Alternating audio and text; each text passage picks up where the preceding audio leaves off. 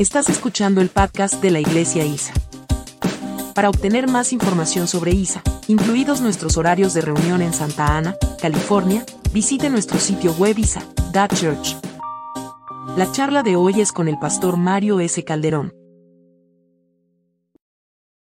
Bueno, este, estamos hermanos en la tercera semana en la serie, ¿verdad? Son cuatro de la primera parte, el Cordero y el León.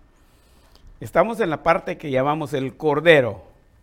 Un Cordero para un hombre, un Cordero para una familia y ahora nos toca un Cordero para una nación. Levíticos capítulo 16 eh, realmente es, um, uh, maravilloso el estudio del tabernáculo. Eh, profundo, profundo. En las librerías yo me pasaba mi tiempo, eh, el tiempo que dicen, no sé cómo están las cosas últimamente, pero antes las mujeres lo que más les gusta es ir de shopping. Y se pasan horas y horas y, y no les gusta ni que el hombre le diga, ni que se les acerque y le diga, ya, ya no aguanto, creo que nos vayamos. A mí me pasaba lo mismo, pero era diferente. A mí me pasaba eso en las librerías cristianas. Antes había librerías cristianas fuertes, ahora todos están en línea, ¿no? No, no hay físicas tanto. Cuando entré a una librería cristiana física últimamente, no había mucho que ver. Pero yo me pasaba mi tiempo ahí shopping entre los libros. Siempre venía con mi poco de libros cuando salía, pero, pero aprovechaba el tiempo ahí para descubrir muchas cosas. Y una vez encontré un póster así grande, eh, colgado en la pared para que uno pudiera verlo, pero eh, lo tuve que comprar y me lo traje para la oficina y lo pegué al lado del escritorio ahí en la pared y me propuse, me puse como meta estudiar todo lo que hablaba ahí del del tabernáculo. Y estaba bien marcado todo con sus citas bíblicas y todo. Y no encontraba ni por dónde comenzar, pero finalmente le fue hallando sabor. Decidí que, que iba a pasar mi tiempo devocional. A veces yo tenía yo entre 20 minutos o media hora mi tiempo devocional. Y, pensé y, y, decidí que ese iba a ser mi, mi devocional del día. Y todos los días, antes de comenzar el trabajo ahí en la oficina, el devocional mío lo hacía sentado en el piano, ahí tocando el piano, pretendiendo que soy bueno para el piano, ¿verdad? Eh, y yo cantando yo solo y tocando yo solo y, como yo estoy solo en la iglesia, no, no, no importa, no, no se ofende nadie con mi, con mi música, ¿no? Entonces, pero ahí yo le cantaba al Señor. Y después me daba vuelta y comenzaba a estudiar el, el tabernáculo. Yo no estudié ni la cuarta parte del tabernáculo me di cuenta que de cada cosita hay unas grandes enseñanzas. En el estudio de hoy, en, el estudio que hice para preparar este sermón, tuve que volver a darle una ojeadita al tabernáculo. Porque en el contexto que traemos para agarrar el hilo completo, un cordero para un hombre, estamos hablando de Abraham e Isaac. Pero después venimos y hablamos de un cordero para una familia. ¿Y entonces de quién hablamos? ¿De quién? De, de, la familia descendiente de Isaac. Y vimos cómo la familia tenía necesidad de un, de un cordero. Pero vamos a seguir en el hilo y ahora vamos a hablar de la nación. Acuérdense que la promesa a Abraham que iba, de él iba a ser bendita toda la tierra. Y iba a ser una gran descendencia que no iba a poder ser contada. Entonces nosotros hablamos de que era importante el cordero que se fuera mostrando en cada una de las etapas. Entonces la primera etapa solo un hombre, la segunda etapa una familia, la tercera etapa una nación y pues obviamente la cuarta etapa va a ser el mundo entero.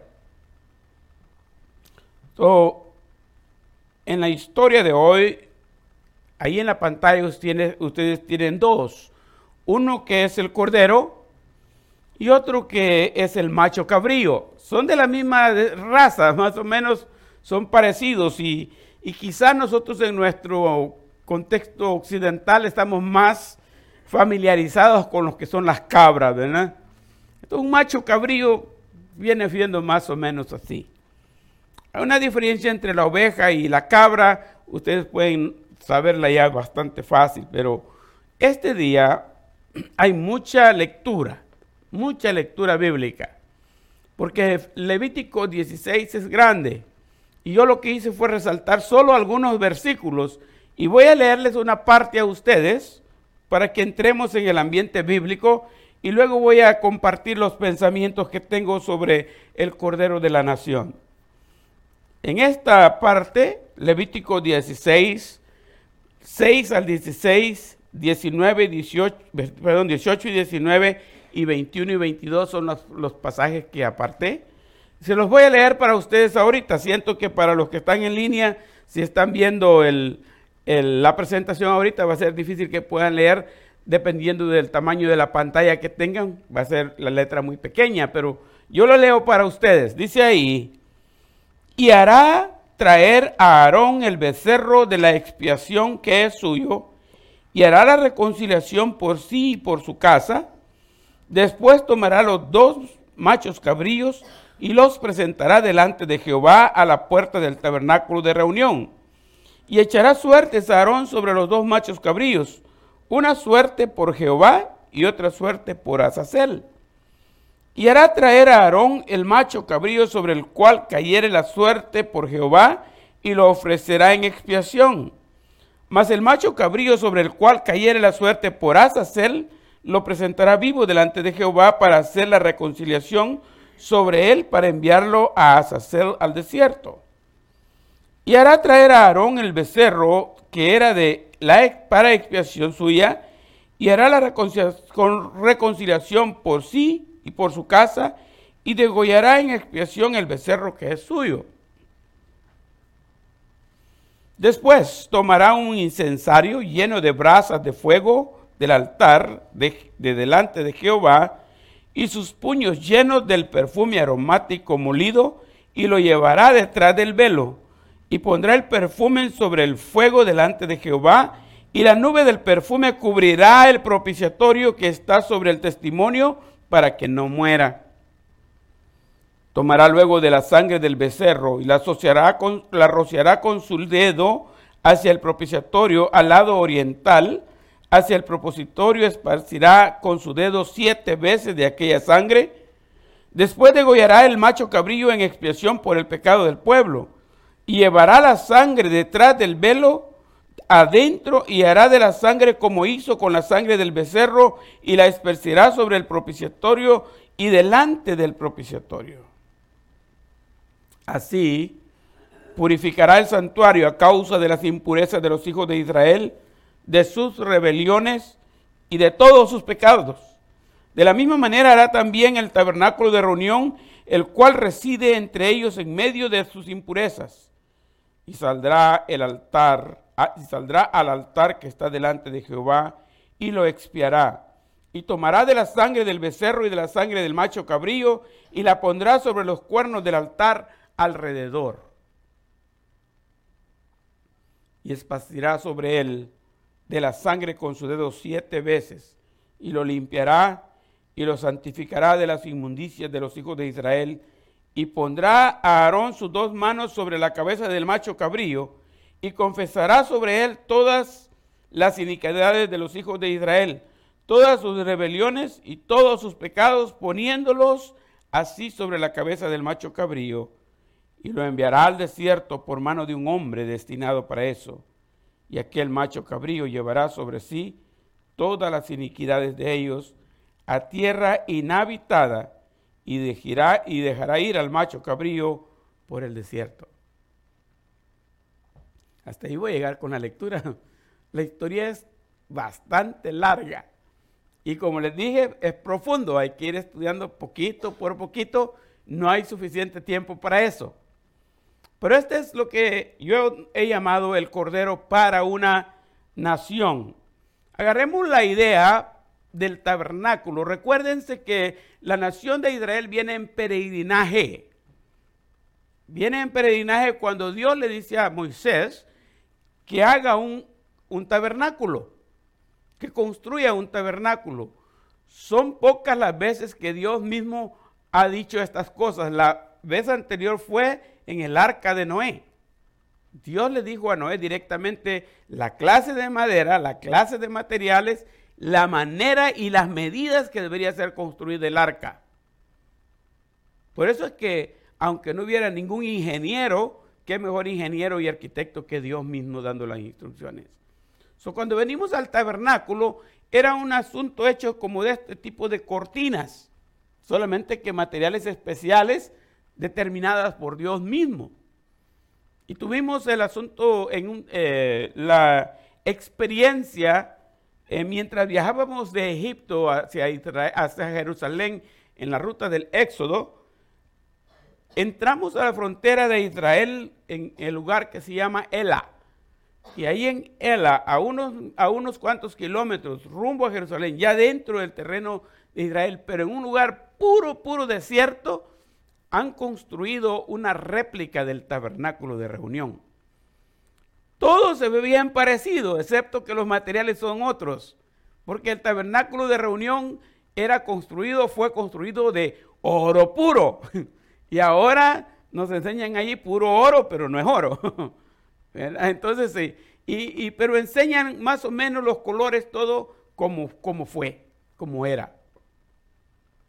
El tabernáculo tenía más o menos este, esta idea. Lo que ustedes ven aquí es la puerta, lo que en la Biblia se le llama siempre la puerta de reunión. La puerta de reunión es la entrada principal al tabernáculo, que en el futuro el tabernáculo mismo, las medidas y todo vinieron a ser parte del templo. El tabernáculo era movible porque el pueblo iba peregrinando, acampaba en el desierto cuando entraba la noche o cuando eh, las nubes se detenían y no aparecía la columna de fuego, ellos acampaban. La columna de fuego estaba, pero no se movía, ellos estaban acampados. Entonces, lo primero que hacían era instalar ahí el tabernáculo. Lo primero que se instalaba. Y no era cuestión de, de quién llegaba primero, no, era el asunto que primero había que instalar la tienda de reunión, que era el tabernáculo, porque ahí era donde Dios habitaba. Y Dios descendía al lugar santísimo por una columna de nube. Y cuando esa nube entraba en el lugar santísimo, todo el mundo sabía que ese lugar había sido consagrado. Y nadie, nadie podía entrar en ese lugar.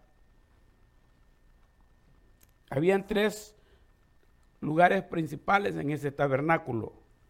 Cuando usted entraba por la puerta, ahora la puerta principal no es este lado, sino es aquel lado, de allá para acá.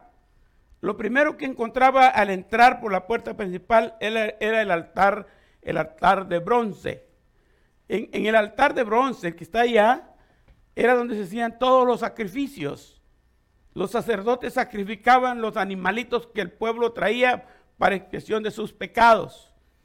Luego que, luego que se hacía la, la purificación, el sacerdote llegaba a la fuente del lavacro. Esta es la fuente que era una, una piscina con agua, para que lo entendamos mejor. Y en ese lugar se lavaba las manos para poder entrar a lo que es el lugar santo. Y el lugar santo había un velo que separaba el lugar santísimo. Pero yo tengo estos dibujos guardados y, y pensé en compartirlos con ustedes hoy. Pero recuérdense que nuestro tiempo de hoy, todo esto lo podemos entender más fácil en el tiempo de Israel ellos no tenían idea ni de Jesucristo.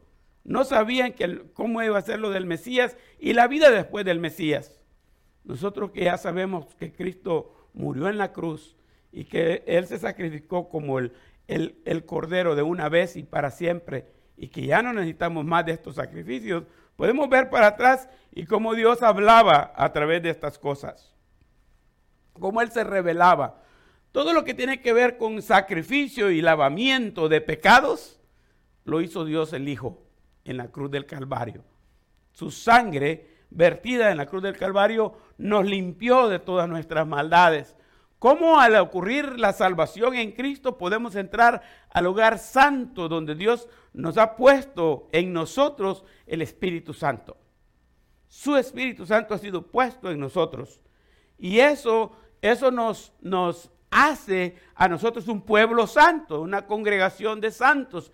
Y creo que hace poco en la clase estábamos hablando acerca de bautismo, en las clases de estudio bíblico que teníamos. Y, una de las cosas que es importante quizás considerar es, la confusión que hay en, en cuanto a lo que es el bautismo en el Espíritu Santo. Nosotros somos bautizados en agua, pero cuando decimos bautismo en el Espíritu Santo hay una confusión, porque en el Espíritu Santo nosotros, nosotros no somos bautizados en el Espíritu Santo, sino que nosotros somos bautizados con el Espíritu Santo. ¿Cuál es la diferencia? bautizar en agua es meter en, pero ser bautizados con es al revés, el Espíritu Santo es metido en nosotros. Nosotros no somos metidos en el Espíritu, el Espíritu es metido en nosotros. Entonces, bautismo en agua es una cosa, bautismo con el Espíritu es otra. Pero la gente cuando se confunde usa bautismo en el Espíritu Santo y piensan que en ese momento ellos entran en un nivel de santidad y pueden hacer muchas cosas, ¿no?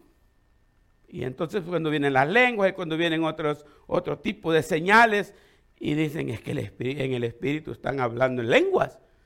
No, uno no es puesto en el espíritu, es el espíritu puesto en uno. Así que cuando nosotros recibimos el Espíritu Santo, somos puestos, somos puestos en el grupo de los santos, en el cuerpo de Cristo. Y luego vamos al lugar santísimo. ¿Quién entra en el lugar santísimo?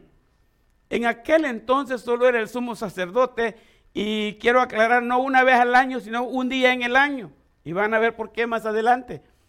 Pero en este caso, si usted lee despacio Romanos 5, ni tan despacio usted va a encontrar rápido que si nosotros tenemos el Espíritu Santo por Jesucristo, tenemos entrada, tenemos acceso directo al Padre y podemos ir al lugar santísimo y, hablar con Él.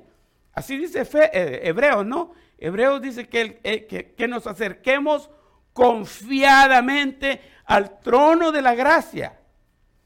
Antes no podía entrar confiadamente ni el sumo sacerdote una vez en el año, porque podía morir si no estaba bien limpiado de sus pecados, bien preparado. Al entrar ahí puede que ya no regresara. Pero nosotros podemos, dice Hebreos, confiadamente entrar, al trono de la gracia porque Cristo nos justificó y nos hizo capaces, para, nos dio la capacidad para entrar ahí. Ahora díganme ustedes, San Juan 14, 6 dice Jesucristo, yo soy el camino, la verdad y la vida. Nadie viene al Padre si no es la entrada de la puerta de la, de la reunión es ahí entrar por esa puerta que en la Biblia llama el cristiano verdadero, tiene que entrar por una puerta estrecha y tiene que caminar por un camino angosto. Estrecha porque solo es una, es Cristo, no hay más. Angosto porque hay muchas cosas que nos, nos distraen y nos quieren desviar del camino. Y nosotros tenemos que ir con los ojos bien abiertos, sabiendo por qué camino vamos, siguiendo a Jesucristo. Entonces llegamos al trono de la gracia de esa manera. El tabernáculo había mucho que aprender. En este lugar hay tres cosas. Allá está el sacrificio y el lavamiento. Pero cuando llegamos al punto del Espíritu Santo, la obra de Cristo está aquí, consumado. Él lo hizo. Ahora entramos en esta zona y en esta zona nos encontramos con tres cosas.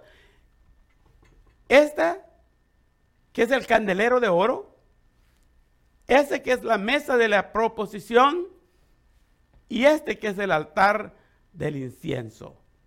Tres cosas. En lo que es el candelero de oro, o la minorá, si quieren decirle de esa manera, minorá es, la palabra más indicada. Yo casi siempre me gusta enfatizar más la minorá, eh, porque la, bueno, dejemos eso así. Me gusta la minorar, les voy a decir por qué. Porque este representa los siete espíritus de Dios. Tiene siete, bar, siete brazos. La Hanukkah tiene nueve brazos. Entonces me gusta más esto porque están los siete brazos de Dios, los siete espíritus de Dios representados, que en, sí viene siendo un solo Dios, en un solo estandarte. Y ese Dios está representado por el Espíritu Santo. La mesa de la proposición representa la palabra. Allí en esa mesa hay dos rimeros de tortillas hechas a mano salvadoreñas. Bueno, no es cierto. no, son, no son tortillas hechas a mano. Esos son los panes sin levadura panes sin levadura. Esos estaban permanentemente en el lugar santo. Y hay dos líneas, dos pilas de tortillas. En este lado hay seis y en este lado hay otras seis. Ese es el pan, el pan sin levadura. Pan sin levadura quiere decir pan sin contaminación. La levadura hace que la harina se infle. El pecado es representado por la levadura. Por eso era pan sin levadura. Ahora es interesante que desde ahí Dios está hablando mucho. Está diciendo bastante. ¿Hay cuántas líneas? Hay dos. ¿Cuántas, ¿Cuántos panes en cada línea? Hay seis. En total hay doce panes que podrían ser representando un pan por cada tribu, ¿verdad? Pero si usted se da cuenta, seis y seis, seis y seis son sesenta y seis. Sesenta y seis son los libros de nuestra Biblia los que fueron canonizados. Es la palabra de Dios, es la palabra de vida, es el pan de vida. Para nosotros, el Espíritu Santo está representado aquí por la minorá, es el Espíritu Santo que tenemos en nuestra vida. Pero eh, la mesa de los planes de la proposición viene siendo la palabra de Dios que tenemos en nuestras manos. En aquel entonces no había existido todavía la Biblia. Se estaba escribiendo todavía en un proceso. 1500 años antes de Cristo, Moisés escribió Génesis, Éxodo, Levíticos, Números y Deuteronomio. 1500 años antes de Cristo. después de Cristo, Juan escribió el Apocalipsis en entre el año 96 y 100 después de Cristo. Estamos hablando de un periodo de 1600 años en que tomó para que la Biblia se completara, se escribiera. Pero desde que Dios dictó cómo iba a ser el tabernáculo, él dijo, pónganme un 6 aquí y otro 6 aquí. Y formemos un 66. Yo no tengo idea si el canon bíblico, cuando lo eligieron, se dieron cuenta que cuando vinieron a la conclusión de que eran 66 libros los de la Biblia, estaban haciendo un match directo con lo que eran los panes de preposición en el tabernáculo.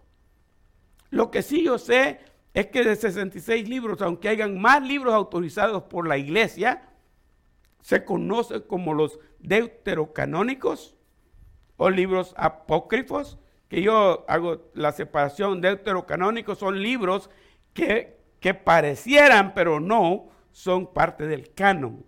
Y los apócrifos son todavía en un nivel más adelante de lo que son los deuterocanónicos, porque son libros farsantes en ningún momento pueden ser parte de la, de la palabra de Dios. Y por eso algunas veces es saludable incluso para el crecimiento espiritual tener una Biblia con los deuterocanónicos. No solamente decir 66 libros, esos son los inspirados, ese es el canon, pero estos otros tienen algunos datos históricos que nos ayudan a entender también parte de la Biblia. no es pecado tenerlos, no es pecado leerlos. Es beneficioso para alguien estudioso de la palabra. Así que ustedes se dan cuenta, podemos entrar, se quema el, incienso y cuando llegamos a, quemar el incienso ya es para entrar al lugar santísimo. Al quemar el incienso, el, el sacerdote, cuando leímos ahí la historia, pueden agarrar la idea, traía en sus manos una puñada de incienso y al llegar al altar lo tiraba. Y ese incienso se quemaba y llenaba de humo todo incluyendo él, era cubierto de humo, del humo del incienso, y el humo del incienso salía, salía del tabernáculo y subía al cielo, llevando así la expiación de los pecados. Así era como la persona era, era purificada, llegando ante Dios. Y ya que se había purificado en el incienso, podía entrar a donde estaba el, el arca del pacto, o el arca del testimonio, si queremos llamarle así, ¿no? Que era la presencia misma de Dios. Entonces, en este cuadro, sacrificio y lavamiento solo tenemos a Jesucristo representado. Pero cuando entramos aquí, nosotros nos damos cuenta que este representa el Espíritu Santo, que es de la palabra de Dios representa el pan de vida que es Cristo el Hijo y que el incienso representa a Dios el Padre. Son el lugar santo están los, las tres divinas personas representadas simbólicamente. Para llegar al final donde solo existe un solo Dios. Hay un solo Dios. Hay un solo Dios, no tres dioses. No somos politeístas, somos monoteístas, ¿de acuerdan? Creemos en un solo Dios que existe en esencia en tres personas. Se ha revelado en las tres personas para que nosotros podamos conocerlo. No es porque son tres dioses, sino es el mismo Dios, pero quiere, de esa manera nosotros lo entendemos. Cristo nuestro Redentor, el Espíritu Santo nuestro Consolador y Dios Padre es el Creador de todo lo que existe. Pero hablamos de un cordero, ¿no? Vamos a hablar de un cordero, un cordero para una nación. Y cuando hablamos de cordero, estuve pensando en esto. Es un cordero, solo es un cordero. No vamos a, cambiar eso. Solo es un cordero para una nación. Pero en la historia de hoy que leímos, nos va a aparecer dos corderos y dos machos cabríos. O tal vez que ya lo leímos, pero no se dieron cuenta. O tal vez que los versículos que yo leí no, no, lo, no estaba completo todo. Hay que leer todo el capítulo 16. Y creo que el domingo pasado les di como tarea que entre semanas leyeran el capítulo 16, porque es interesante. Primero vamos a hablar de un cordero. Hablemos del cordero. Y le puse aquí, aquí abajo puse el cordero para Aarón. Ahora, acuérdense que Aarón es el primer sumo sacerdote que está ejerciendo. De ahí van a venir los descendientes de Aarón y los descendientes de Leví, que van a ser los servidores del templo. Y, y cuando un sumo sacerdote dejaba de servir, venía otro y venía otro, y va a venir un sistema después de una línea de sumos sacerdotes que se tomaban turno. Cada año le tocaba a alguien. Es más, llegamos al tiempo donde la descendencia era tan grande que si el sumo, si alguien tenía la, capacidad de ser sumo sacerdote, iba a tener, iba a tener la oportunidad de ser sumo sacerdote solo una vez en, en su vida. Una vez en su vida podía hacerlo. Y ese año le tocó a Zacarías. Y Zacarías estaba en el templo ejerciendo y entró al velo y no salía. Y los que estaban afuera, ¿qué pasó con Zacarías? ¿Y qué pasó con Zacarías? Y estaban a punto de jalar el lazo cuando apareció Zacarías. ¿Y qué te pasó? Y no les pudo responder. Porque había tenido una experiencia y en la experiencia le había dicho que Elizabeth iba a tener un hijo. Y él no le creyó, pero era una experiencia única, no había pasado antes eso. Pero Elizabeth va a tener un hijo. Y porque él no le creyó, quedó mudo y a señas les hablaba y todos se dieron cuenta que algo, algo raro pasó con él adentro. Bueno, Zacarías, si no ejercía ese turno ese año, no iba a pasar, no iba a pasar esa experiencia. Por otro lado, era importante notar que Cristo vino justamente cuando el tiempo estaba estimado. Dijo, ahora es Zacarías, ahora le anunciamos que ya llegó el día. Aarón va a ser el sumo sacerdote que va a entrar y va a ejercer, en este caso en la historia, la expiación por el pueblo. Porque el cordero que ahora estamos estudiando es un cordero para una nación y la nación se llama Israel. Así que hablemos del cordero para Aarón y su familia. En el versículo leímos, versículo 6 dice, y hará traer a Aarón el, el becerro de la expiación que es, que es de quién? que es suyo, y hará la reconciliación por sí y por su casa. Acuérdense que el término casa aquí en la Biblia no es lo que nosotros acostumbramos hoy día, ¿no? ¿Saben, ¿Saben cuál es mi casa? ¿Saben dónde está mi casa? ¿Saben cuántas casas tengo? Nosotros hablamos de edificios cuando decimos casa. Pero en la Biblia cuando dice casa habla de la gente que ocupa el hogar. Nosotros más bien usamos la palabra hogar hoy día, que recientemente ya no he oído la palabra hogar. Será porque la familia está en extinción, ¿no? Pero hogar es más bien la que nosotros usamos. Entonces, el papá era el sacerdote de la casa, del hogar. Y así es como Job se preocupaba por la salud espiritual de sus hijos y ofrecía holocausto por ellos cada día después del convite. Por si mis hijos han pecado, decía. Ahora Aarón es el sumo sacerdote y va a ser utilizado como el medio para interceder por el pueblo y que el pueblo sea expiado de sus pecados. Ahora recuérdense, en ese tiempo Dios hablaba a los padres, dice Hebreos 1, a los padres por los profetas. Pero cuando el pueblo quería llegar a Dios, no tenían representante a Dios. La única manera que el pueblo le, correspondiera a Dios era a través de los sacrificios y era un sacerdote el que hacía esos oficios. So, Dios hablaba al pueblo por los profetas, el pueblo se comunicaba con Dios a través de los sacerdotes, pero el sacrificio era el único medio para hacerlo. Así que ahí está Aarón, y Aarón para poder ser el sumo sacerdote que va a interceder por el pueblo, primero tiene que asegurarse que él está bien y que su casa, su familia está bien. Porque si algo ahí no está bien, no va a servir nada. Todo va a salir mal. Y en aquel entonces, si algo salía mal, él se iba a morir. Y no quería morirse, así que tenía que hacerlo bien hecho, ¿no? Así, bien hecho. Entonces, él va a asegurarse de que todo va a estar bien.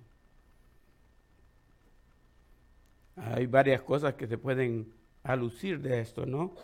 Por una parte, hermanos, es importante Recuérdense, la teología de la oración no, no, es necesaria para hablar con Dios. Usted puede hablar con Dios y Dios le entiende bien. Pero siempre hay que tomar en cuenta que yo no puedo ir con un te pido al Señor si yo estoy mal. Por eso yo recomiendo siempre, cuando comenzamos a orar, el primer paso en la oración debe de ser el de confesar mis pecados a Dios el de pedir perdón a Dios por mis faltas. Y no decirle por si acaso he fallado, porque lo más seguro es que falló. Más bien es decirle por mis faltas. Y eso me gusta de, un, de un, proceso que hacen los, los, católicos, que hay un momento que dicen, por mi culpa, por mi culpa y por mi gran culpa. Y eso es bueno recordarlo, hermanos. Olvídese de que, que, este que me diste por compañero, que la que me diste por compañera, que, que mire, este, mis hijos rebeldes me hacen pecar, a que mira el diablo por último momento, el diablo se me atraviesa. No, olvídese de todo eso y, diga de una vez, por mi culpa. Y aquí estoy para pedir perdón por mis culpas. Y ya entonces, eh, vamos, a, vamos a darnos cuenta que el, orgullo del hombre siempre ha, resaltado. Y por eso en un momento Pablo va a decir, pido a los hombres que oren en todo lugar, levantando sus manos limpias, sin iras ni contiendas. La oración eficaz del justo es la que puede. Por eso yo les digo que mientras más oran por mí, mejor es. Por si alguno está justo en este rato, a ese le va a oír Dios. Pero es importantísimo llegar a Dios preparándonos nosotros mismos primero.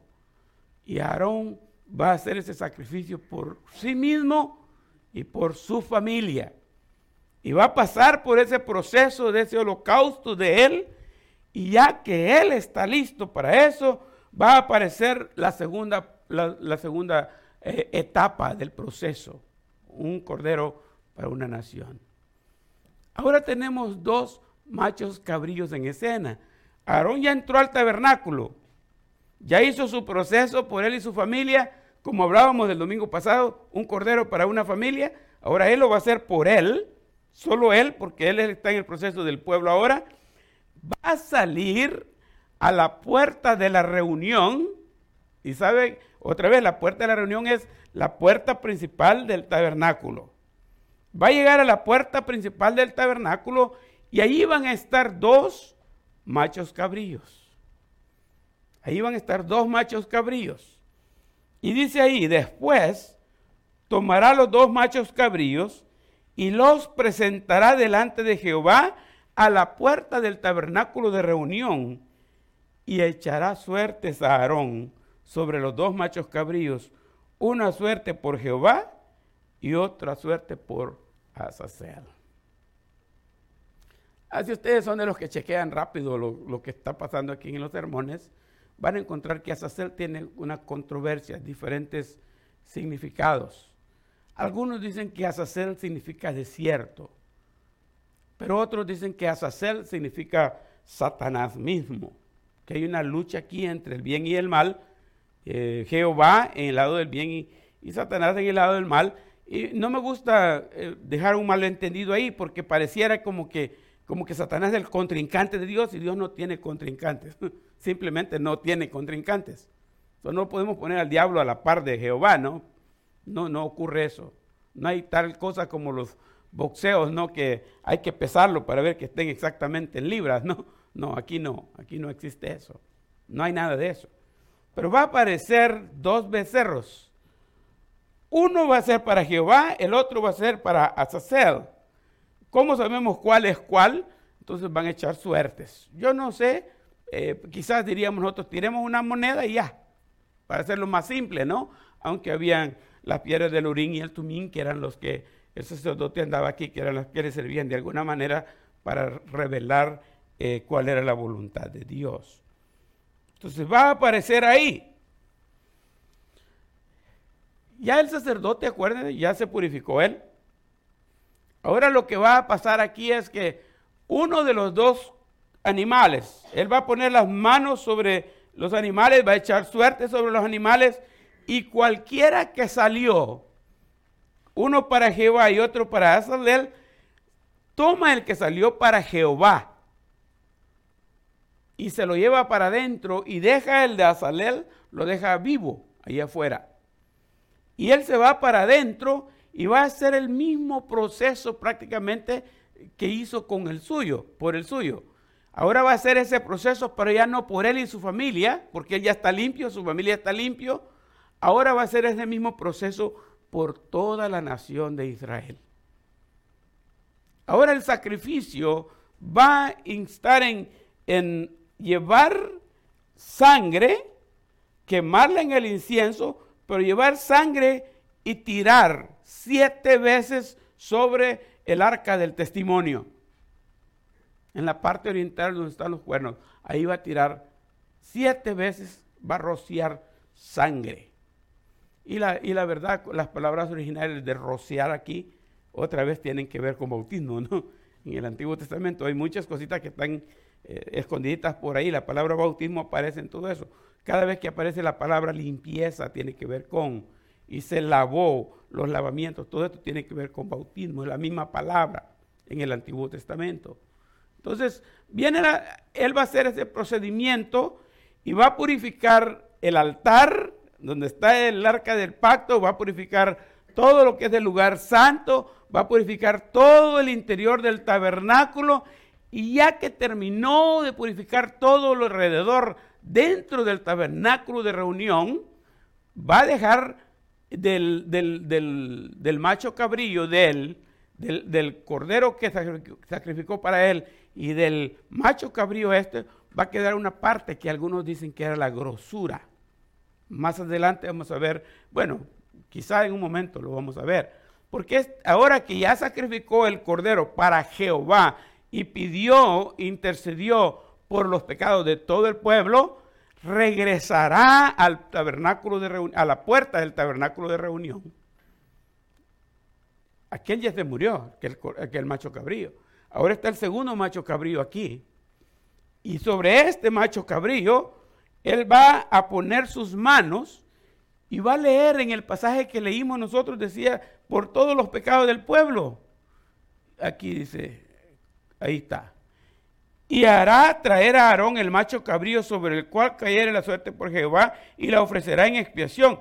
Mas el macho cabrío sobre el cual cayere la suerte de Azalel lo presentará vivo delante de Jehová para hacer la reconciliación sobre él, para enviarlo a Azazel al desierto. Entonces, en ese, al leer el pasaje completo, creo que lo leímos en el principio, él pone las manos del, sus manos sobre el, el macho cabrío, en la cabeza del macho cabrío, y comienza a decir en orden los pecados del pueblo de Israel. ¿Cómo cuánto habrá tardado este hombre en decir los pecados? ¿Cuánto tardan ustedes en decirle sus pecados a Dios? ¿Mm?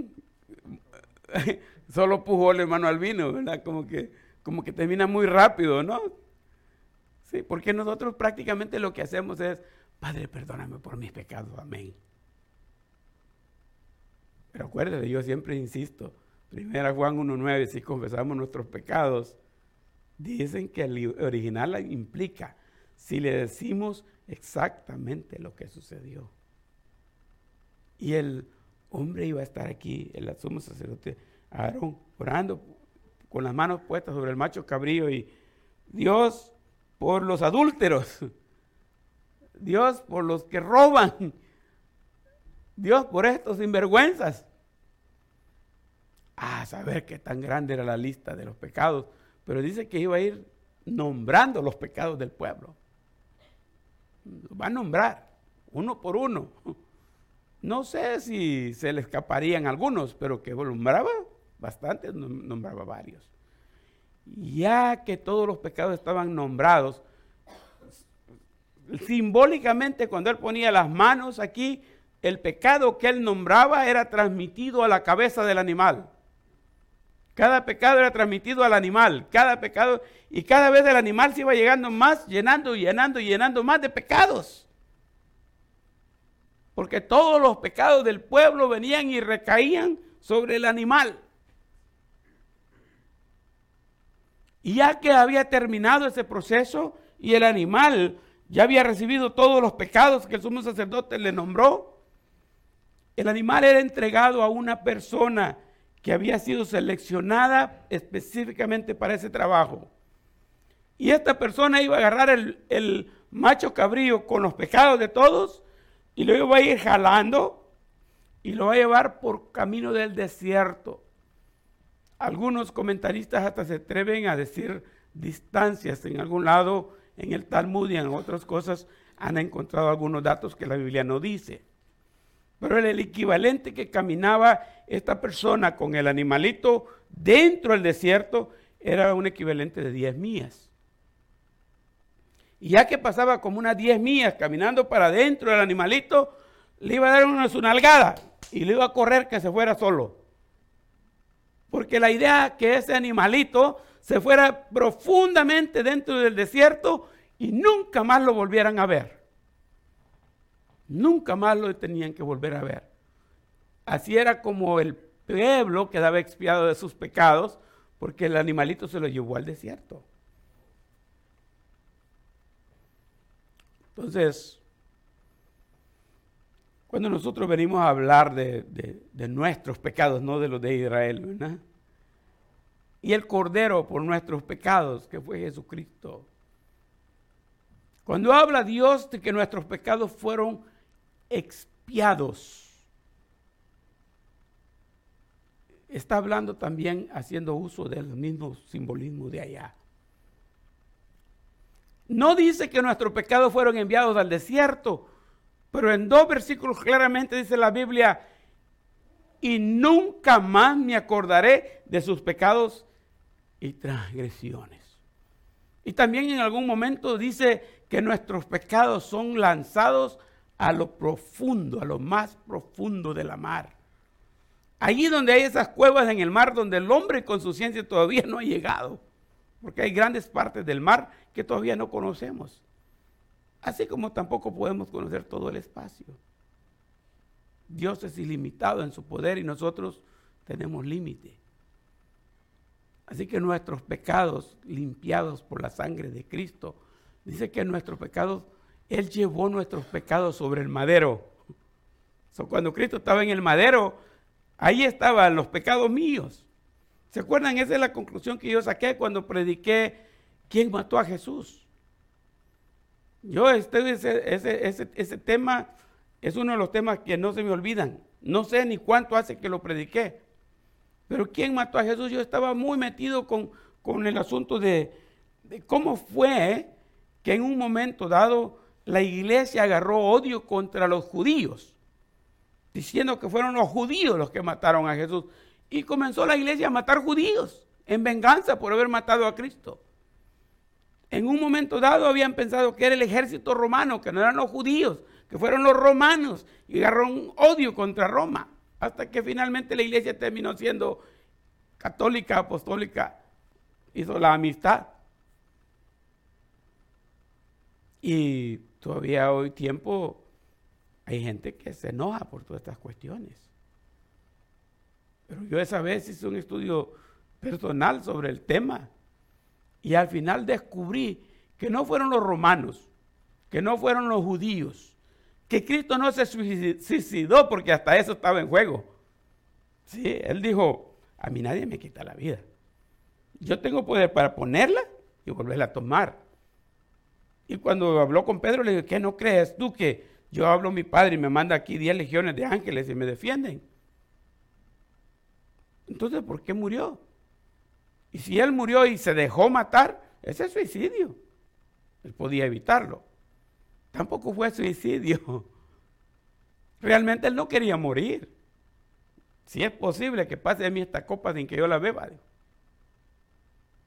Pero tuvo que morir porque no fue suicidio, sino que fue la culpa de nuestros pecados la que cargó sobre todo.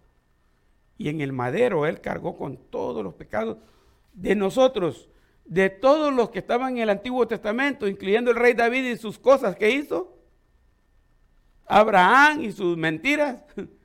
Noé y su emborrachadera. Cargó con todos los males de toda la gente del Antiguo Testamento que le sirvió. Con la gente que lo mató en ese momento que fue usado como instrumento para darle muerte. Allí mismo dijo el Padre, perdónalos, no saben lo que hacen. Y cargó también por los pecados míos de este tiempo y los de ustedes también. Son nuestros pecados, son los pecados de todos nosotros los que lo llevaron a la muerte. Y así es como nosotros tenemos la reconciliación. Hay un momento donde el hombre participa llevando el cordero. Así fue que el hombre llevó a Jesucristo a la cruz. Y hay un momento donde el cordero solo viajará por un desierto. Ese fue Jesucristo, hasta exclamando en un momento dado, Padre, ¿por qué me has desamparado? ¿No? Se fue y llevó esos pecados. Así es como la nación de Israel era expiada de sus pecados. La palabra expiación casi no se usa en nuestro tiempo o en nuestro en el contexto nuevo testamentario después de Jesucristo.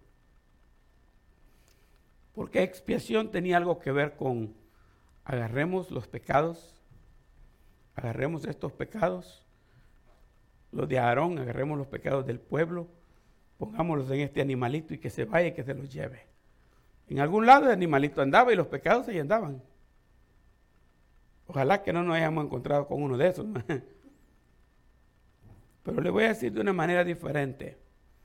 La expiación de pecados en el Antiguo Testamento tenía que ver con el pueblo confesaba sus pecados y a través de la muerte de ese animalito los pecados míos o de, quien fuera se metían en una bolsa. Y cuando venía otra vez y confesaba mis pecados y mataba otro animalito, agarraba esos pecados y los metía en, otra, en la misma bolsa. Así que cada quien tenía su propia bolsa de pecados por ahí acumulada. Y eso es algo así como en mi pueblo.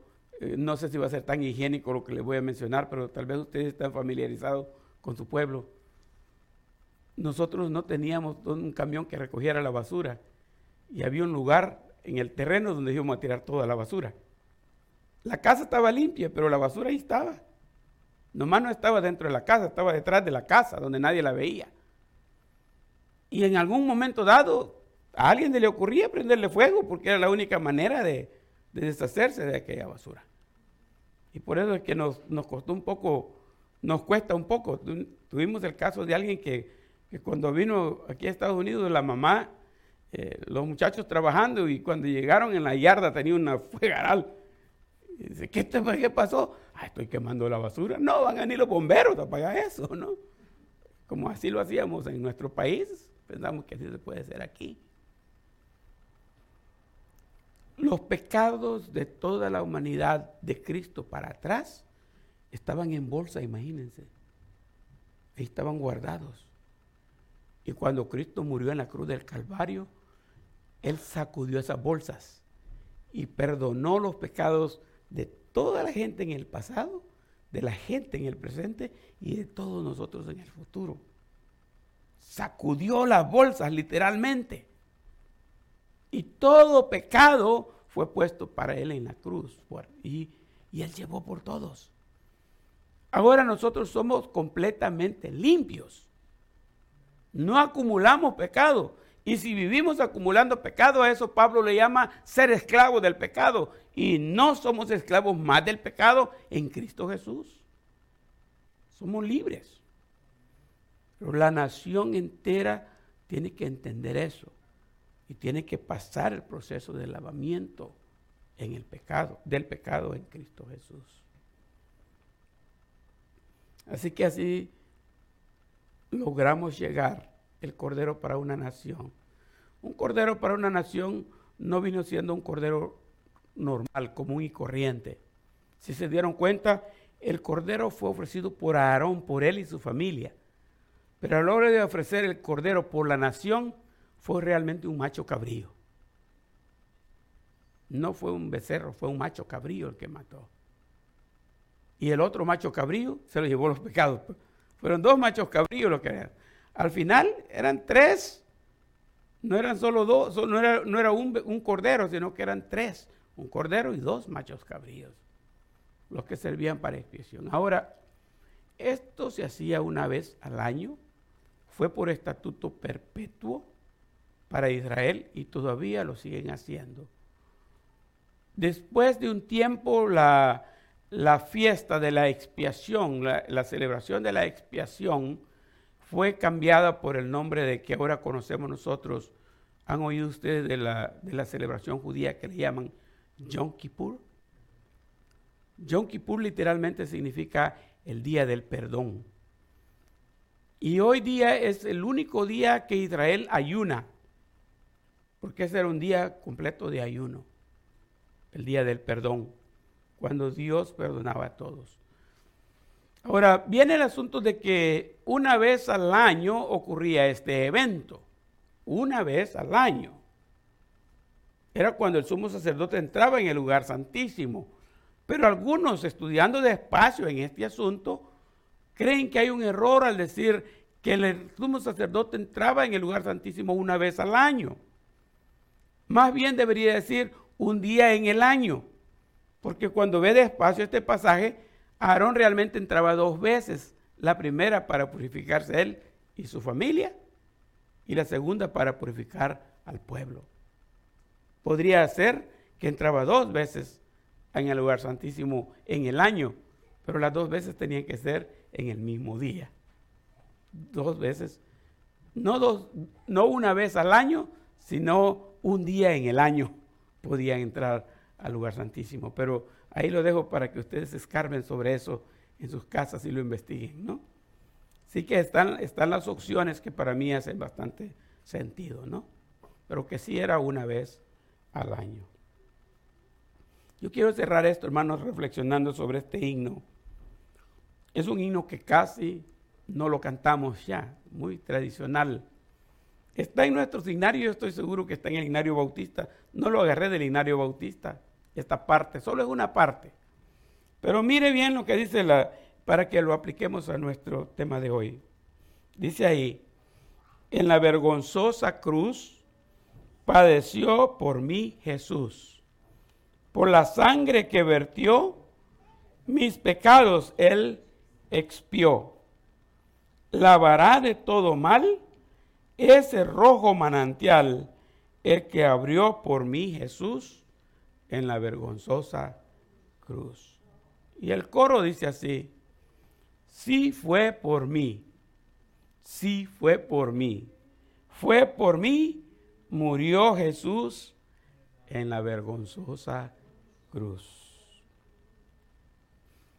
En la vergonzosa cruz padeció por mí Jesús, por la sangre que vertió, mis pecados él expió.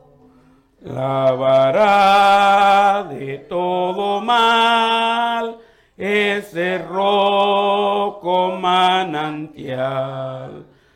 el que abrió por mí Jesús en la vergonzosa cruz.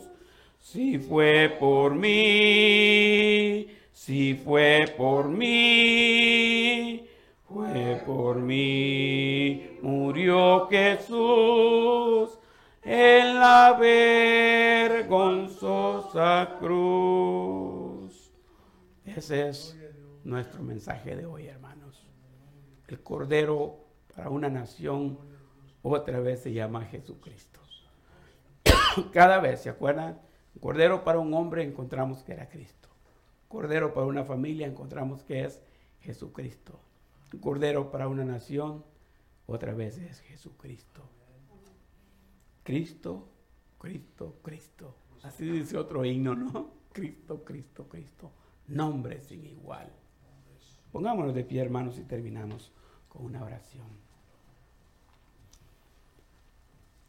Padre amado, qué gran lección la que hay aquí escrita en tu palabra y qué maravillosa instrucción la que das a nosotros para mantener un camino limpio ante el trono de tu gracia, para vivir una vida sana, sin pecado, Señor, mantener ese proceso a través del tabernáculo a través del sacrificio, a través del lugar santísimo, a través de ese gran sumo sacerdote que es Jesucristo, como lo dice el capítulo de Hebreos.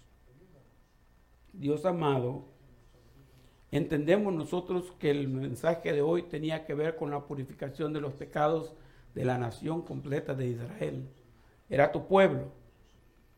Y que ahora, Señor, el Israel de aquel entonces, aunque no literalmente, tal vez no muy acertadamente, simbólicamente, la, iglesia es tu pueblo. Pueblo que tú has escogido como real sacerdocio, como nación santa, para que anunciemos las virtudes tuyas. Y te alabamos por haber hecho eso en nosotros, pero al mismo tiempo reconocemos que como pueblo tuyo necesitamos de una nueva, una nueva purificación en tu sangre preciosa nuestras vidas no están yendo de acuerdo a la voluntad tuya. Nos es difícil mantener en alto, mantener en alto el estándar del Evangelio. Esa bandera poderosa que sana y salva, que rescata las almas del infierno y las traslada al reino de tu amado Hijo Jesucristo. Danos, Señor, por favor, primero el perdón por nuestras faltas que ya siendo hijos tuyos, seguimos cometiendo, seguimos fallando. Conscientemente es que no lo debemos hacer, lo seguimos haciendo. Y sabemos que ahí está Jesucristo y sabemos que tú estás con los brazos abiertos, esperando para limpiarnos de toda maldad. Ayúdanos a sacar provecho de eso. Como iglesia, Señor, ayúdanos a tener expiación por nuestros pecados hoy día que podamos salir de este lugar limpios y deseosos de dar testimonio al mundo de que Cristo vive, que vive en nuestras vidas y que nosotros irradiamos esa luz. Danos de tu gracia, Señor, para vivir cada día mejor, acercarnos más y más a ti, hacer las cosas cada vez mejor, Y ayúdanos, Dios, para que tu nombre sea exaltado en todo lo que hacemos, en todo lo que decidimos. Vamos para la casa después de esta reunión, de esta oración, y confiamos que tú vas con nosotros siempre. Ayúdanos para que al entrar en nuestros hogares, la casa entera se llene de tu gloria y que sepan que un hijo tuyo está entrando en ese lugar, limpio y perdonado de sus pecados. Que cada uno de nosotros podamos vivir una semana más para tu honra y tu gloria bajo tu cuidado y protección. Gracias por librarnos de toda maldad. Gracias por proveer todo lo necesario. Gracias por tu bendición, Señor. Te alabamos y te lo pedimos en el nombre de Cristo Jesús. Amén.